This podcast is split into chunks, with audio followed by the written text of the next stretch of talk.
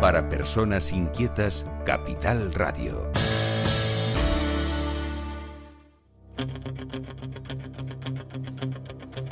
Continuamos en directo en sintonía regional a través de Capital Radio Canarias.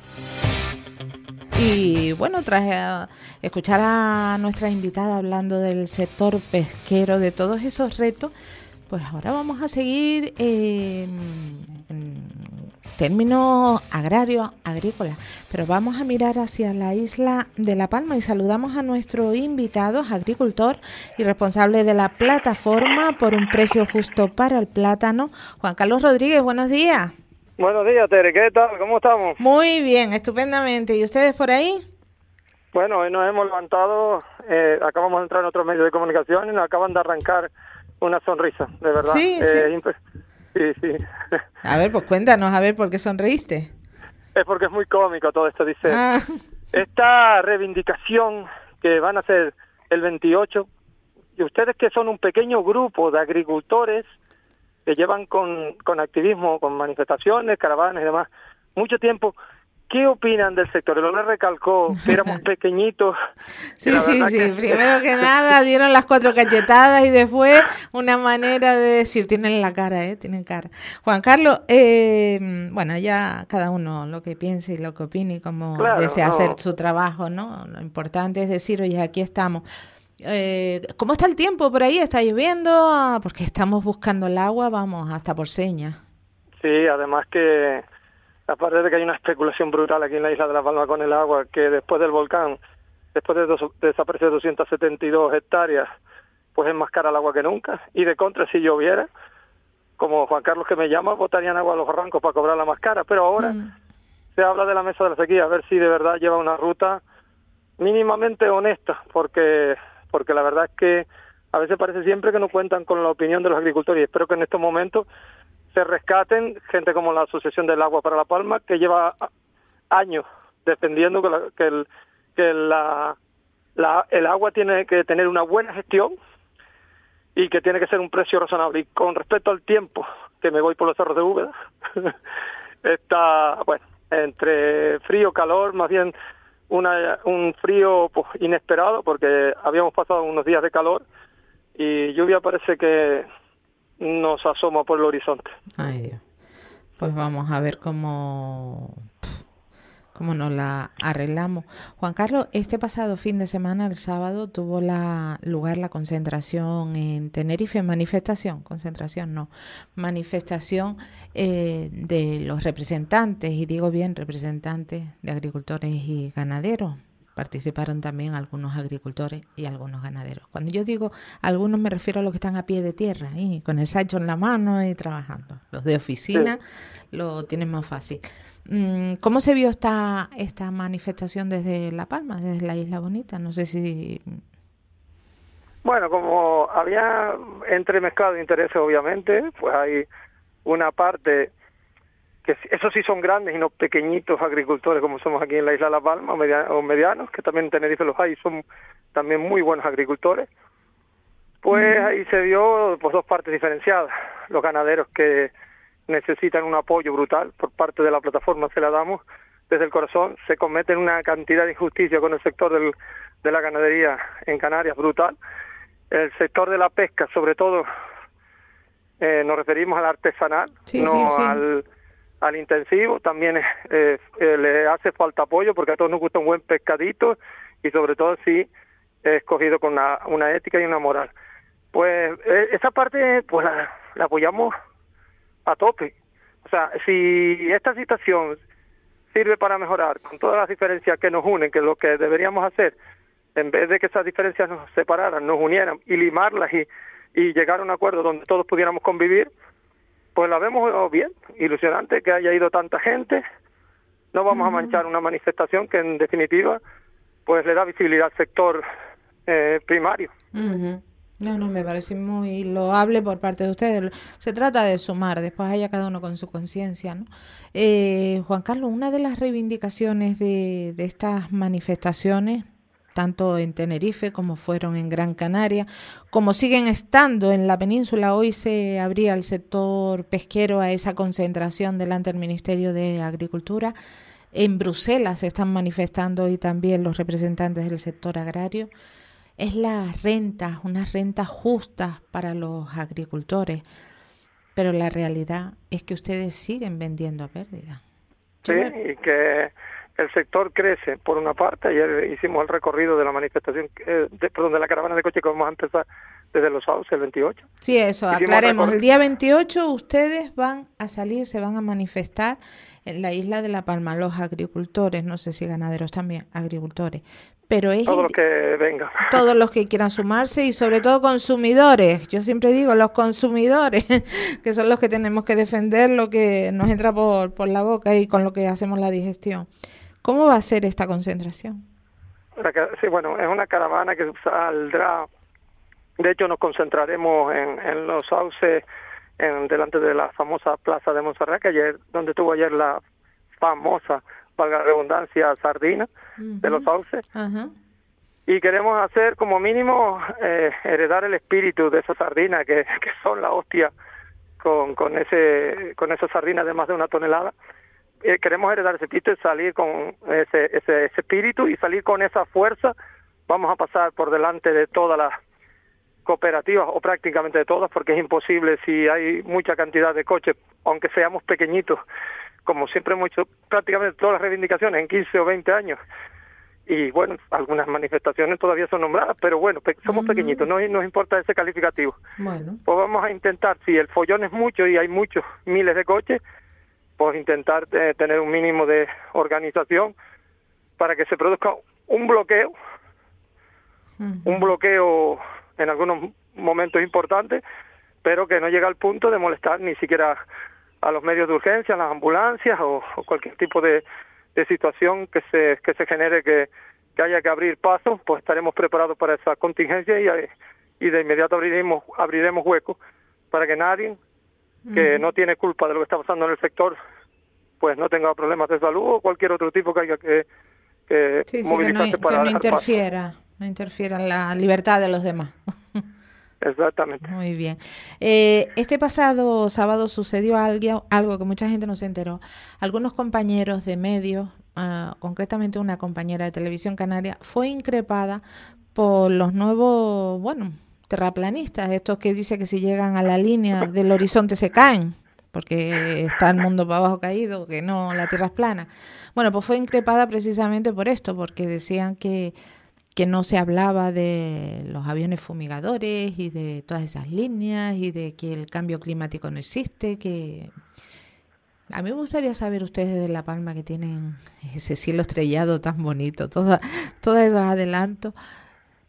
¿Qué opinan ustedes del cambio climático? O concretamente tú, ¿qué opinas tú de, de, los terra, todo esto?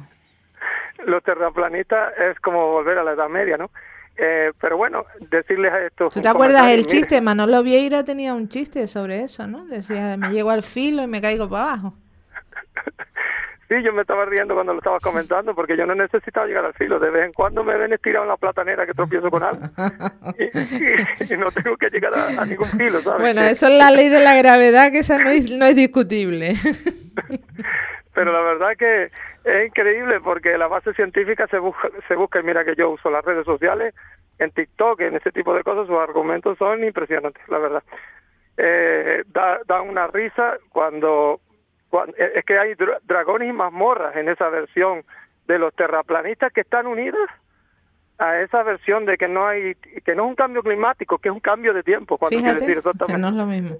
No, claro. Eh, Cambia el tiempo, pero no es el clima, es el tiempo. No, no, es que claro, es que lo de sinónimos y antónimos y ese tipo de cosas no estaban en el cole cuando, pero bueno, eh, decir que no hay un cambio climático. El año pasado, no, perdón, ya se me fue la pinza porque para mí el volcán todavía lo tengo reciente en el corazón, ¿no?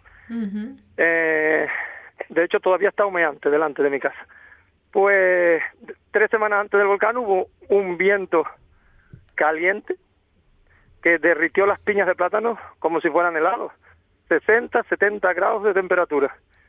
Para que veas cómo funciona este tipo de cosas, cuando creo que este tipo de argumentos muchas veces van eh, conducidos por el miedo a que sea real el cambio climático, que es real, que ya no se puede decir lo contrario. Pues eh, cuando sucedió, nosotros hicimos una especie, especie de encuesta, una, encuesta aleatoria, pero humilde, obviamente, somos una, una cantidad de gente limitada a la parte organizativa de la plataforma, y nadie, nadie, nunca, preguntamos sobre todo a los mayores, que son los más sabios la mayor, la mayor parte de veces, y jamás habían visto eso, nunca habían visto una racha de 60, 70, pero ya no solo el calor, sino que, que derritiera las piñas, las piñas jóvenes, las piñas que estaban naciendo se derritieron como helados, literalmente.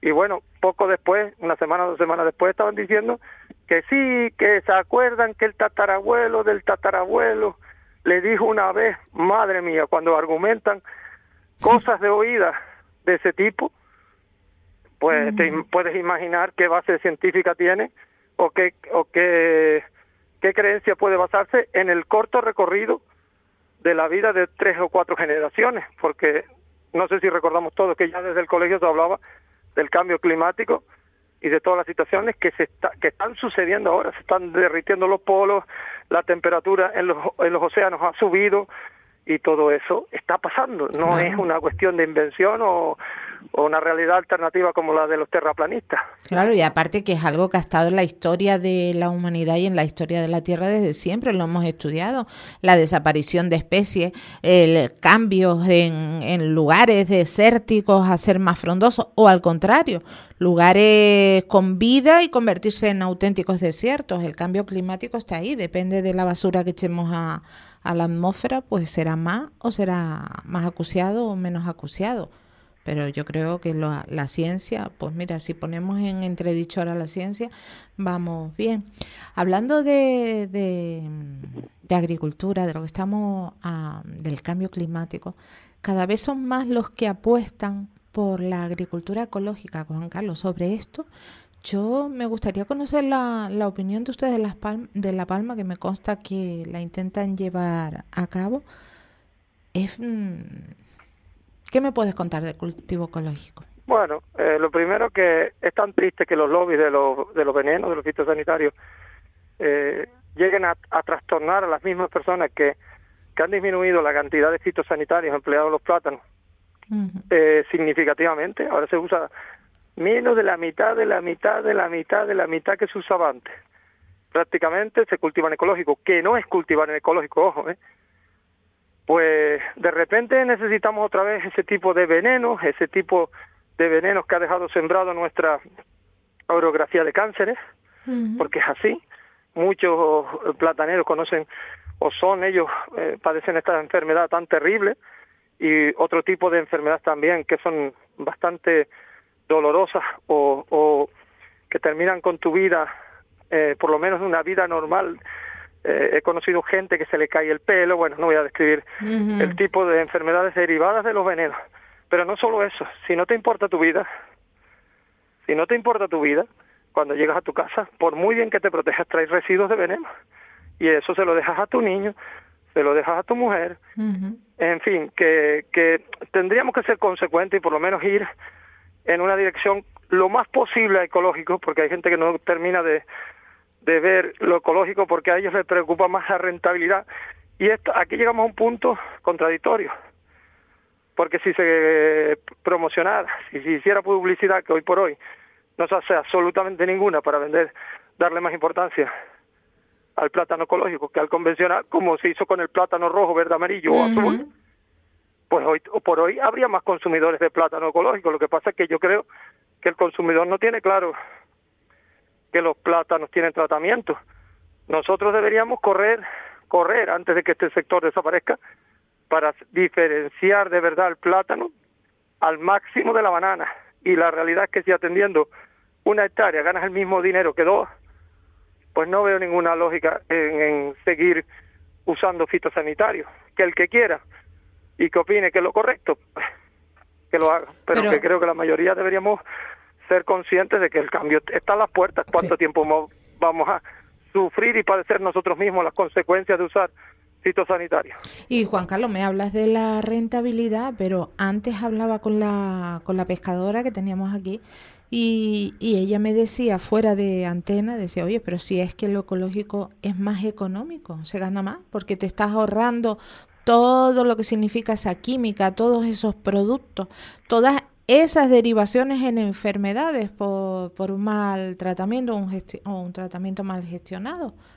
Sería más económico, no entiendo por qué se vende más caro lo ecológico, sinceramente. Económico es mucho más porque el primer año cuando estás en son tres, casi cuatro años, depende en, que si tu finca es nueva son tres. Si tu finca estaba antes en convencional, o sea, se usaban tratamientos, son cuatro.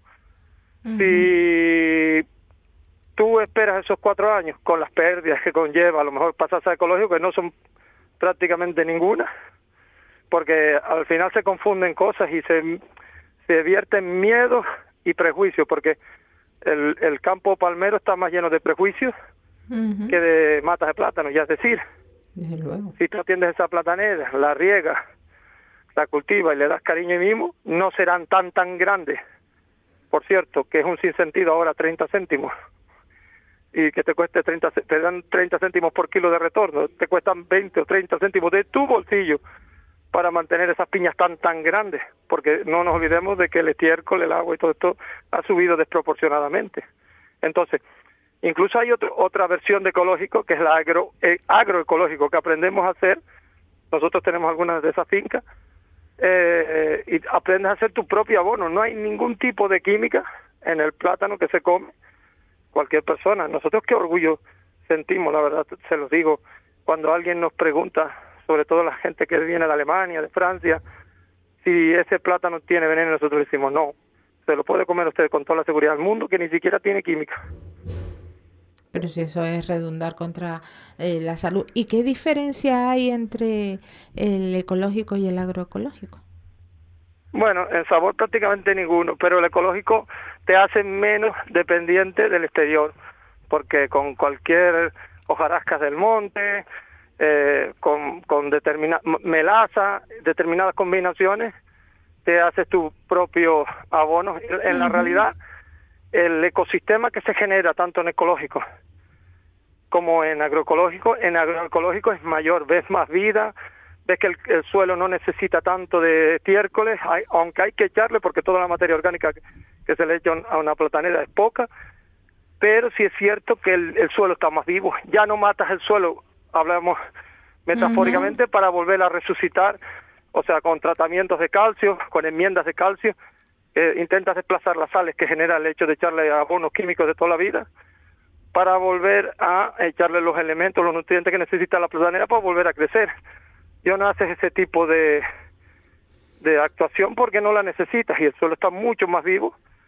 que, que el de una platanera convencional. Evidentemente. Juan Carlos, volviendo a la movilización, 28 de febrero, se ha pasado mañana, esa manifestación, ¿a qué hora recordamos? 28 de febrero. 28 de febrero, a las... A las 10 y media de la mañana, delante de la plaza de Montserrat, en San Andrés y Sauce, estaremos allí concentrados esperando para arrancar con esa caravana, intentar hacer un itinerario que moleste lo más posible. hay, que ser claros, no vamos a hacer una manifestación silenciosa ni una caravana silenciosa. Nuestra intención es molestar, pero no hacer daño, porque nadie tiene la culpa también de la inacción de, de muchísimo tiempo que ha tenido este sector. Solo hay que ver lo que han tardado las cooperativas y las asociaciones agrarias tradicionales en moverse. Y esto, eh, ya que lo pones, lo pones sobre la mesa, ¿qué recorrido tiene esto, Juan Carlos? ¿Qué, qué esperan sacar no solamente ustedes, agricultores, plataforma por un precio justo para el plátano, sino en general? Yo me imagino que tú conversarás con agricultores y agricultoras de toda España, porque sé que estás metido en muchas plataformas, estás metido en todo este mundo. ¿Qué se espera sacar con esto? Porque por la parte política mm, no se pare, no da la sensación de que muevan ficha. Me da un poco la risa porque hay una frase que dice estoy metido en todos lados como la justicia. Mm. Eh, bueno, es verdad que estoy metido, que, que procuro estar eh, en constante diálogo con los agricultores en Península, no solo los agricultores, eh, con los ganaderos, con los transportistas.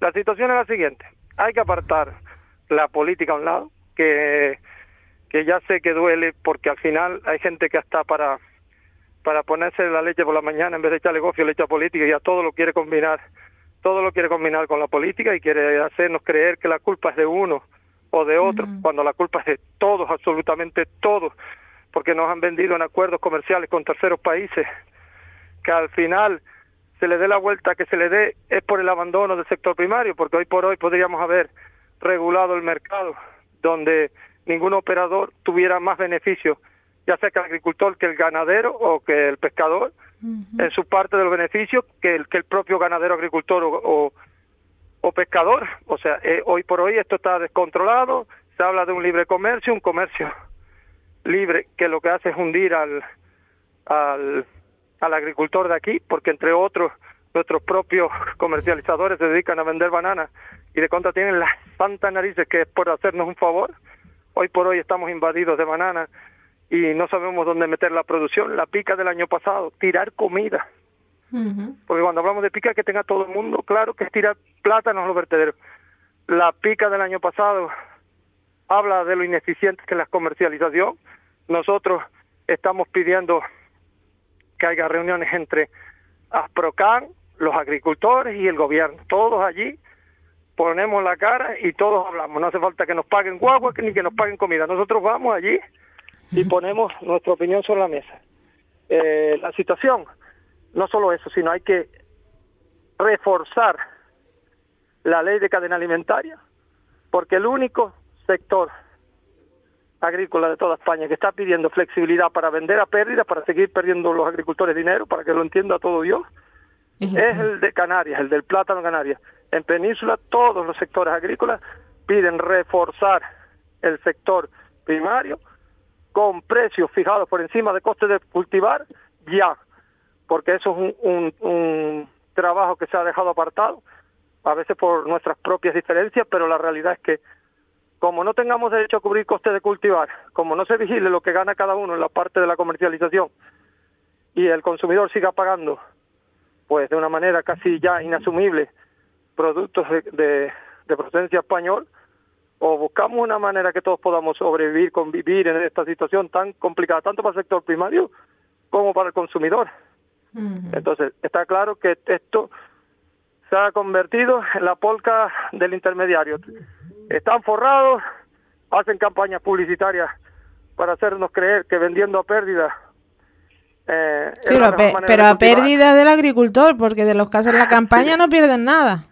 No, y luego, luego hay imperios, ponen, o sea, que hay dinero. Está claro que yo no le puedo poner una guagua para que la gente vaya a la caravana o vaya en la caravana con una guagua, ni puedo darles una comida, ojalá, pero si no me puedo ni mantener, claro. Eh, o sea, que vamos a ver, no puedo mantener mi propia vida, pues esta gente, para, para este momento donde están las cosas tan, tan, tan mal, que llevamos 15 meses a pérdida, poner guaguas, comidas en restaurantes, hombre, hasta yo eh, no sé, seguramente iría mucha más gente porque a mesa puesta, pero la realidad es que no se puede comprender de dónde sale todo ese dinero y luego cobra los plátanos como lo está cobrando.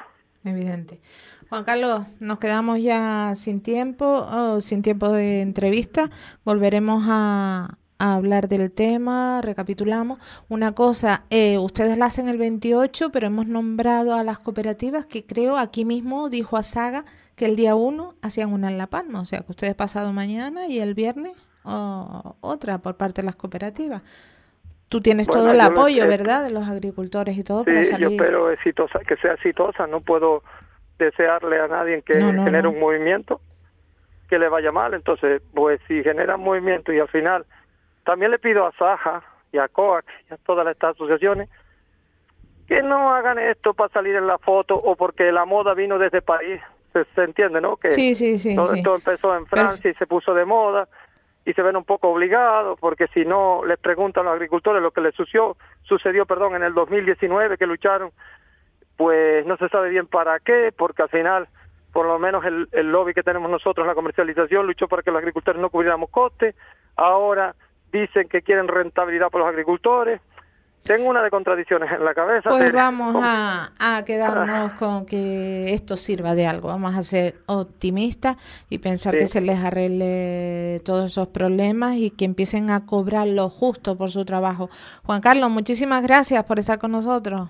Muchísimas gracias, Tere, y, y siempre resaltar esa, esa energía y esas ganas de que las cosas cambien de una manera objetiva, porque sí, es cierto que da gusto escuchar a periodistas que son periodistas y tú eres una periodista con mayúsculas. Un abrazo y buen Muchísimas día. Muchísimas gracias, Juan Carlos. Un abrazo. Bueno, en este punto hacemos la desconexión regional. Saludo a todas las personas que nos han acompañado y nos han elegido a través de Capital Radio Canarias. Escuchamos Publi, Info Nacional y continuamos. Para personas inquietas, Capital Radio.